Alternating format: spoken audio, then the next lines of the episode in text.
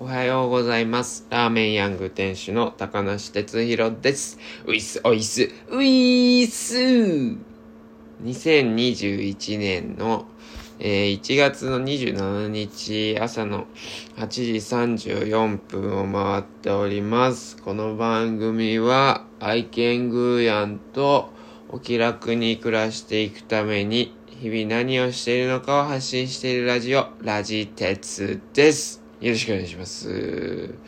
割と久しぶり。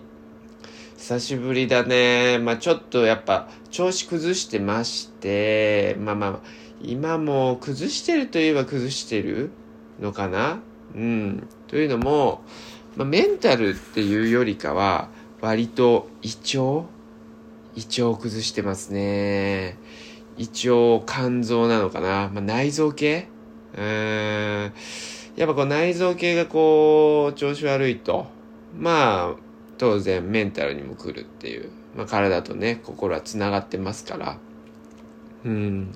そういった感じで、こう全体的に調子が上がらない。モチベーション上がってこないっていうね、えー、状況が続いております。高梨。はい。えー、なので、来月、というか来週ですね。来週の水曜日ちょっとお休みいただこうかなと。うん。えー、モチベ探しの旅に出ようかなと。まあ、これ気持ちよ。気持ち的な旅よ。うん、実際にあの、旅に出るかはちょっと見て、うん、た、まあ、家にね、い、いらんない性分ですからね。うん、どっかに行くのかなとか思うけど、まあちょっとノープランな感じで、とりあえず2月3日は、えー店主現実逃避のために、えーお休みいただきたいと思っております。よろしくお願いします。はい。まあ、このね、あのーラジオ、えー収録してなかった期間に、まあ、あったことちょっと振り返りたいなと思うんですけど、まあ、5日間ぐらいですか？ラジオ更新しなくて。まあ、まあ、ざっと振り返っていくと、とりあえず陽明酒始めました。陽明酒ご存知ですか？皆さん。まあ、結構ね、ご存知の方多いと思いますけど、まあ、昔からの、まだ需要競争。まあ、僕の、あの、狙いとしては、胃腸を、えー、整えるっていうね。胃腸の機能を、えー、活発にするっていう感じの、まあ、狙いで、あのー始めようかなと思うんですけど、なんかね、あんまり詳しくは調べてないんだけど、まあそんな感じで、昔、あの、おじいちゃんが飲んでたのよ。うん。あのーそんな記憶があって、俺幼稚園の時かな、おじいちゃんが、陽明酒飲んでて、で、そこで知ったんだけど、うわ、まずそうなの飲んでんなーみたいな感じだったんですけどね、当時は。まあでもこれ今まで続いてるってことは、まあ、まあ効果あるんじゃねえかと。まああとおじいちゃんが飲んでたってことは、まあ体質的にも、まあ合ってんじゃないかと。まあおじいちゃんも一応弱かったんですかね、わかんないですけど。うん。大体陽明酒って、あの、じじばばが飲むものですけどね、50代か、じじ、で50代かじじとかじゃないんですけど、その、じじばばがメイン飲むで、50代ぐらいから飲むものだと思うんですけど、まあ僕34歳から飲み始めちゃって。まあ試しにね、この前薬局行った時に、あ、あるなと思って。何でも試すタイプなんで、はい。ちょっとまあ、1ヶ月ぐらい飲み続けてみようかなと思っております。はい。それとね、今度ね、消化器系のね、病院行ってみようかなと思って、明日。うん。内視鏡検査ってやつ一回受けてみようと思って。うん。でどう、どうなるんですかね、僕ね。なんかがいるのでしょうか。ちょっとわからないですけど。はい。もうずっと胃腸に悩まされてきた人生ですから、ね、初の、えー、検査ということで。うん。何かが分かったらいいですね。うん、眠いね、グーコ。眠いね。はいはい。はい、そしてですね、えー棚ができましたね。えーヤングに新しい棚が。はい。新しい棚、丸山さんに作っていただきました。もう、最高の棚ですね。うん。もう、シェフ。もう、グッシェフ。うん。はいはいはいはい。眠いな。眠いな。ぐんや抱っこしてるんですけども、眠すぎて、うんうんって言い出しております。はい。いやあのー、ですね、まあ、四つ葉のね、物販も、え常にヤングの時から置かせてもらいたいっていうのと、あと、えー、アキさんのね、えー、スタッフアキさんの、えー、古着を中心とした、えー、セレクトショップ、ショップインショップをですね、あのー、させていただけたらなと思いまして、それ用の棚をがっちりと、えー、オーダーメイドで作っていただきましてこれね不思議なんですけどあの棚がなかった時より棚が出来上がったヤングの方がなんかね本来の姿っていう感じがするですよね。なんですかねあれはこう。もうやっぱまあ丸山さんとのね長年のねこうおお大丈夫大丈夫。落ちる。はいはい。見てください。はい。上下ろしました。下で寝るみたいです。もうね長年のねもうこうあれですよ。バイブレーションですよ。もう分かっていただいてるんでうんいい感じで作っていただいてまあお店自体もね 丸山さんが作ってくれたわけですからなんか完成した感。まあ、まだやりたい ことはあるんですよ。あのー、里江さんのね、焼き菓子の、えー、お菓子の、その、なんていうんですか？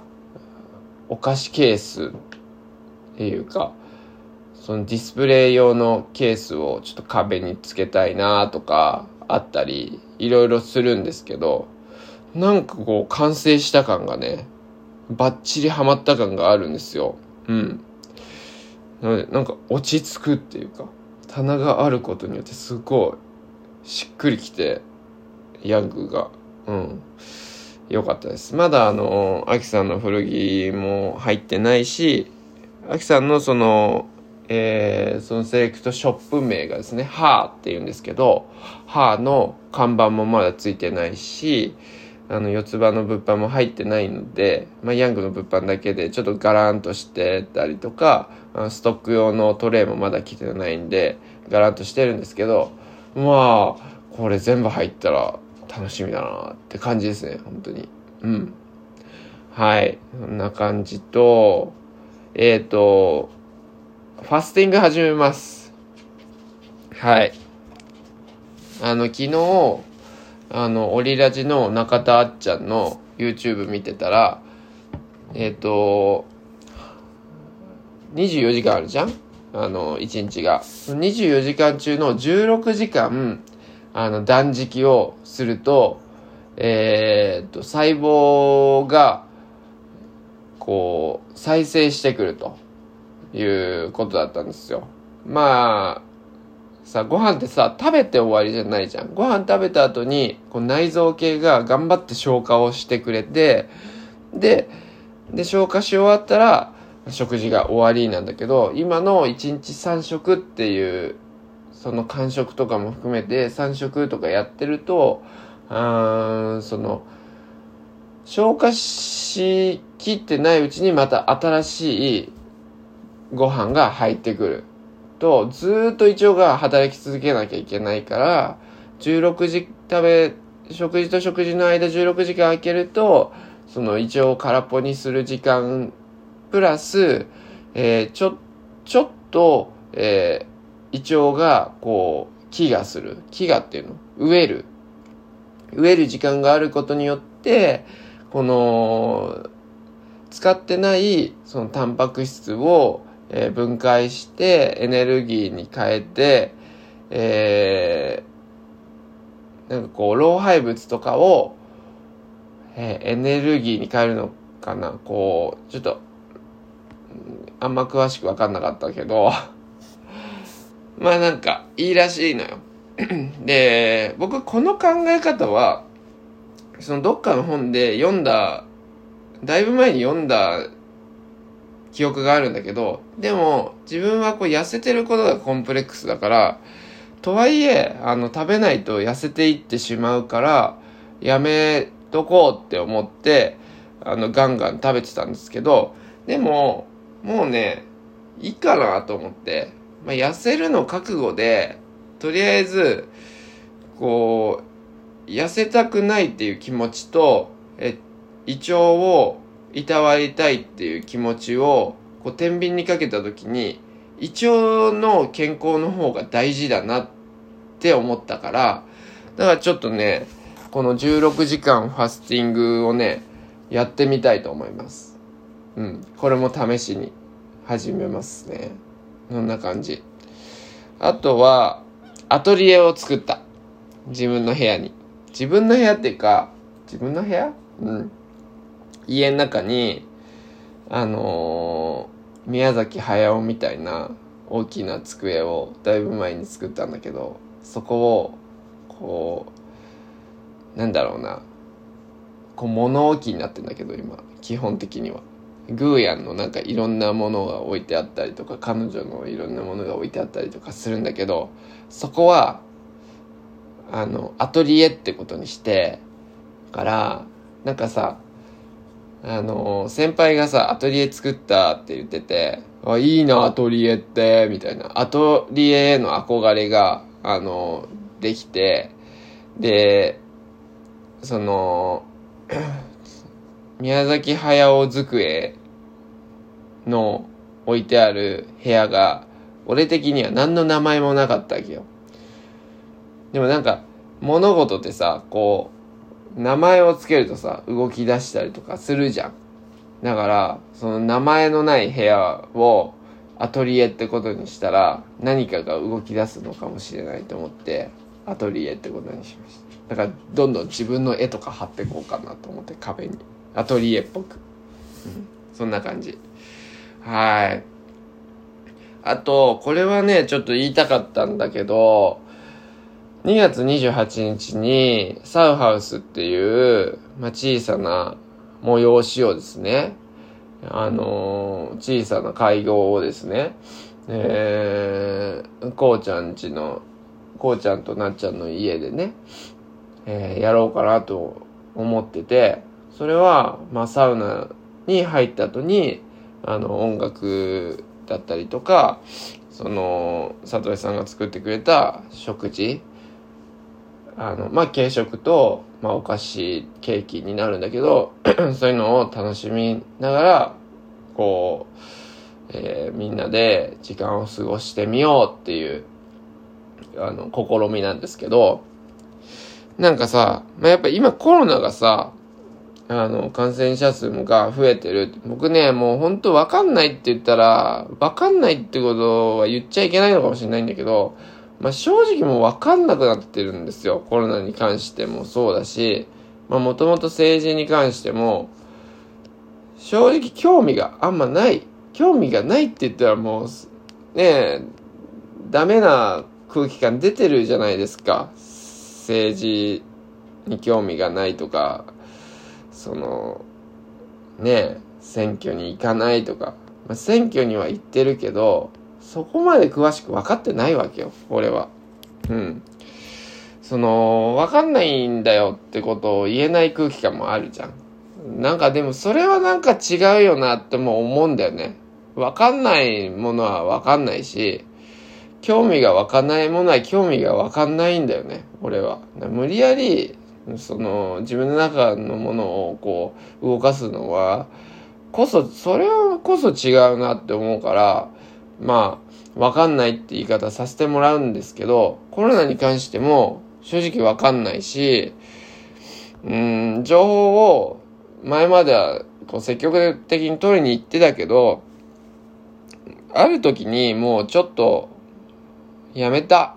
うん。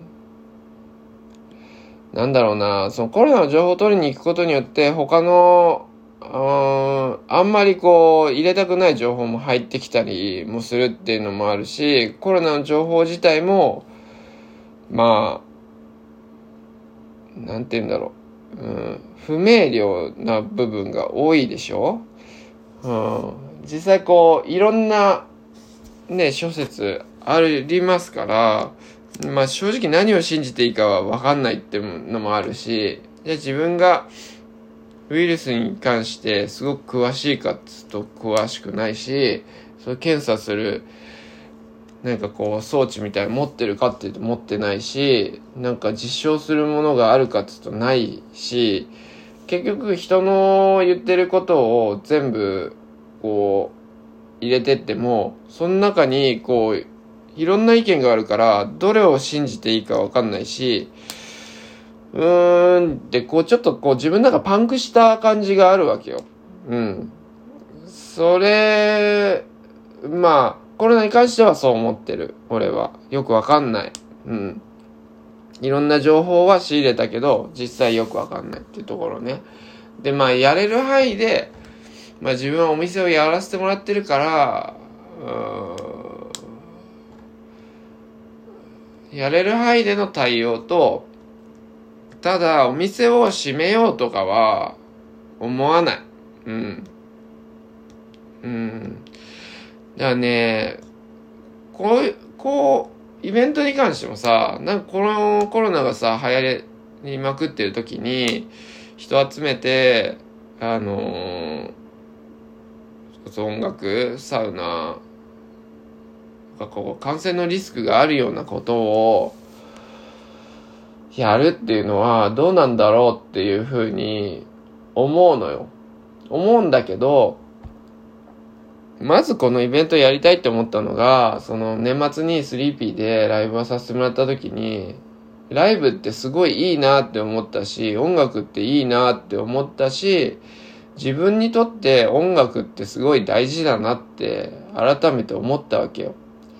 その音楽を聴くことではなくて、自分が歌を歌うってことは自分にとってすごい大切なことなんだなっていうのは思ったの。うん。それで、シンプルに、ライブをやりたいって思ったんだよね、俺は。で、ライブをやりたいって思った時には、自分で企画したいわけよ。俺としてはね。誰かに誘ってもらってやるっていうのも、まあ、もちろんいいんだけど、本当に、そのライブがしたいって思ったのはすごい久しぶりだから、人に誘われてやるとかじゃなくて、自分でやりたいって思ったの。すごい久しぶりの感覚だから、誰かのイベントじゃなくて自分でやりたいってその時思って、で、思った時に、その気持ちを大切にしたいなって思ったんだよね。やりたいって思った気持ちを大切にしたかったのよ。で、やるっていう風に言言って、その、こうちゃんとなっちゃんだったりとか、一緒にライブしてくれるわだっちとか、春菜とか、その、DJ やってくれるつとちゃんとか、あの、そのフードやってくれる里江さんとかに声かけて、その、やりたいって気持ちだけで、やろうとしたんだよね。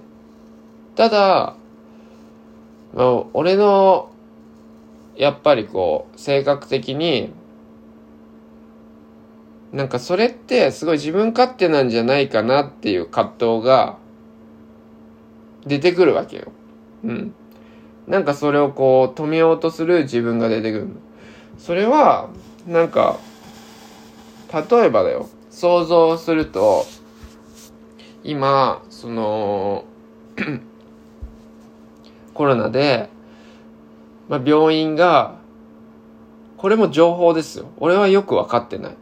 そして想像の中の話だけど、病院のベッドの数がもう間に合わなくなってると。で、まあやっぱり感染対策とかってなってくると、すごく、まあ他の病気と違って、こう隔離しなきゃいけなかったりとかして、その、まあ効率が悪いじゃん。こう、密にはできなかったりもするし、そうなってくると、こう、医療従事者の方に対しての負担がすごく大きくなってくるでしょで、こう、現場が疲弊していって、で、現場の人は、ま、コロナにうんざりしてるわけじゃん。で、これ以上コロナの感染数が増えたら、あの困るでしょ？で、そうやって頑張ってやってるのに、医療従事者の人が頑張ってやってるのに、さらにコロナの感染を増やすような可能性がある、その、集まりだったり、イベントだったりをする人を、こう、何かで目にしたときに、怒りがね、湧いてきたらまだいいんですけど、それでこう何かをこうぶつけられるならまだ俺いいんですけど、いやまあそれも嫌なんだけどね、もちろん。何かこう、強い言葉を浴びせられたりとかするならまだいいんだけど、もう疲れすぎて、その現場の人がね、ただただ悲しいってなっちゃった時に、ただただ、なんでここまで頑張って、こう、やってるのに、さらに、か、その患者を増やすようなことをしちゃうんだろう。本当に悲しいなって。なんであの、高梨さんって人はそういうことをしちゃうんだろうってさ、思われた時にさ、なんだろうな。申し訳ないじゃん、めちゃくちゃ。そこまであなたは想像できてるんですかって思うじゃん。か、その看護師さんからすると。あなたはそこまで想像してイベントやってるんですかっていうのをさ。私たちの気持ち考えたことありますかっていう。ね、あなたがもしコロナになった時に面倒を見るの誰ですか？私ですよねっていう看護師さんの気持ちもあるじゃん。そういうのをさ、うん、なんかこう、考えた時に、うん、何なんだろうなと思って。うん、これ。で、その時にこの自分のやりたいっていう気持ちを要はやりたいって気持ちはさもうなんかこううんちょっと分かりやすい言い方するとさ子供じゃんみたいなさことじゃん。やりたいからやるって子供じゃんみたいな。うん。何にも考えてないよね周りのこととか。人のこと考えてないよね自分のやりたいことだけでみたいな。うん。ってことじゃん。うん。でそのその、それもわかるんだけど、でも同時に、その自分の子供の気持ちっていうものを、俺は、見ないふりをしたくないんだよね。自分の中そこにはすごいなんか、やっぱ美しいものがあるって思っちゃってんだよね。うん。っていうか、そこにしかないっていうか、うん。そこを無視してたら、うん、この先やっていけないよねって思ってんのよ。うん。どこにも行けないし、何も成し遂げられないし、まあ別に成し遂げなくていいんだけど、自分の中のことだよ。うん。それはできないよねって思うんだよね。だから、うん、どうしたらいいんだろうって思うの。うん、結構それで葛藤してるっていうのもちょっと胃腸に来てんのかもしれないんだけど、うん。で、やっぱ、現に最近、その、ちょっと人にされて、されてっていう言い方もちょっとおかしいんだけど、結果的に人との関係の中で自分は悲しいなって思ったことがあって、それはちょっとまあラジオ、このラジオでは言えないことなんだけど、っていうかほぼほぼ誰にも言えないようなことなんだけど、うん、気になると思うけど、まあ言えないんだけど、あのー、結果的に、まあ、人に裏切られるようなことがあったわけよ。うん。まあ、その、被害者っぽくなるのは嫌だから、そんそういうことではなくてまあただただ悲しいことがあったわけよ人との関係の中でうん自分もそういうことし結果的にしちゃうことになるんじゃないかなと思って自分がやりたいことをやることによって。要するにまあ分かりやすく言うと自分の利益のために、うん、自分の欲望のためにうん。それがこ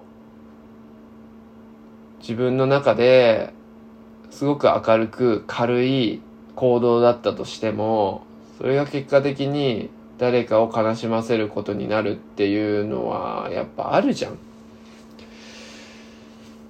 でなんかこう、まあ、話せば話すほどちょっと分かんなくなるし葛藤してくるものなんだけどうーんこう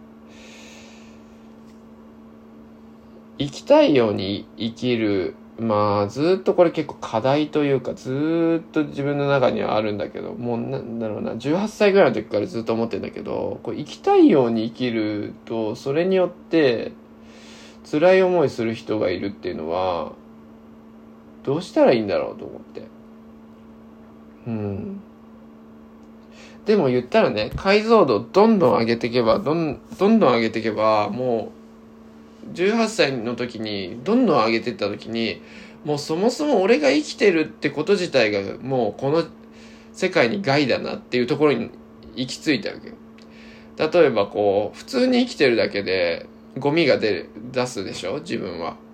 プラプラゴミとかも出すでしょ？それは地球環境にとって良くないでしょ？動物たちにとっても良くないでしょ？うん肉を食べることによってその家畜を増やして家畜が増えることによってその動物たちから出るその牛とかから出るガスが地球の温暖化につながっていくわけだしユニユニクロを買うことによってその低賃金低賃金の労働者過酷な労働を増やしてるわけだしとか考えていくとさそもそも害だなって生きてることが害だなって思うんだよね。うん。だからなんかそうそう思った時になんかじゃあでも死ぬことはできないからじゃあどうしたらいいんだろうって思ってとにかく、楽しく生きたい。生きたいっていうか、楽しく生きることで貢献するしかないと思って。生きてることで、その害を、まあ、どうしてもマイナスなものを、こう、社会に与えてしまうのであれば、そのマイナスを、うん、プラスにさせるぐらい倍プラスの要素を社会に投げていけるような人間にならないと、ちょっと生きさせてもらうのが申し訳ないなって思ったんだよね、18歳の時に。そういう結論に至ったんだけど、だからって別にその、常に楽しく生きてられないんだけど、俺は。うん。でも、今もそれに関しては変わんないっていうか、もうそうするしかないっていうか、うん。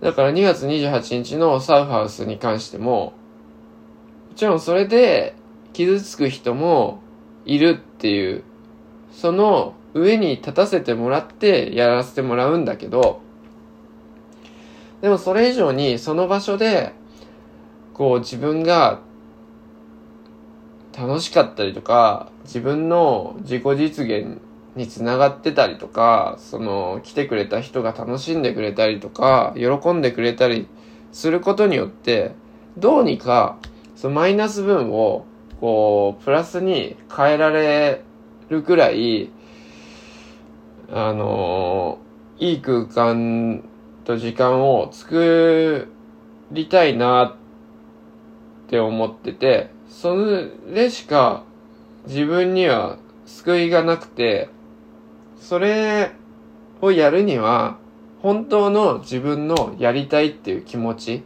自分の中の子供の気持ちを頼りにするしかないんだよね、俺は。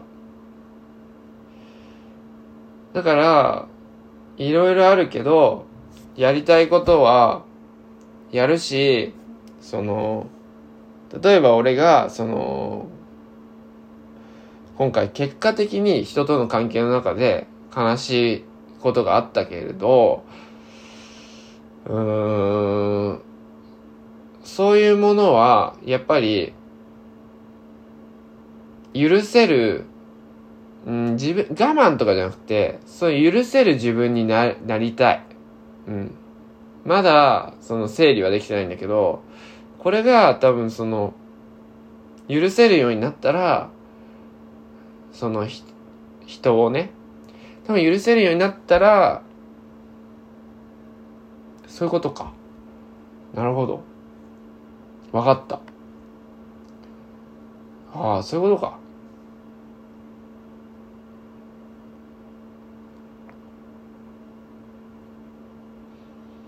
なるほどな。ああ。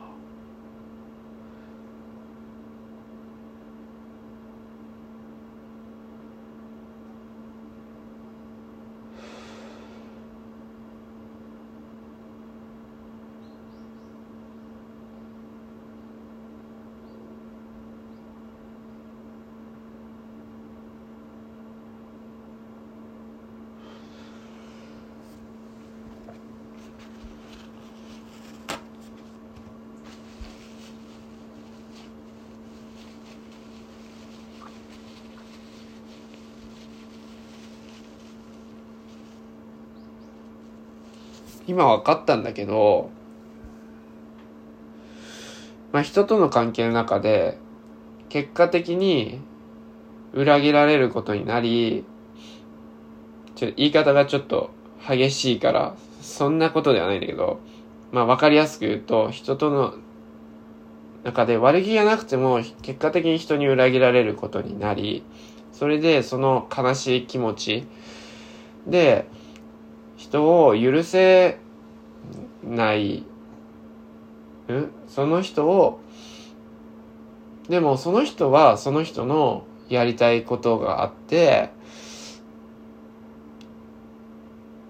明るい方向に向かうための行動、うん、であるから、それが結果的に自分の悲しさにつながっていたとしても、その人を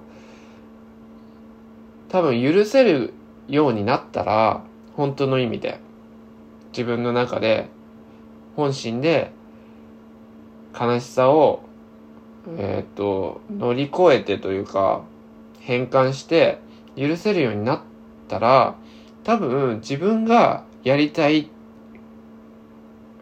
て思ったことによって、えー、悲しんでしまう人がいる事実も許せるようになるんだと思う。ってことが今分かった。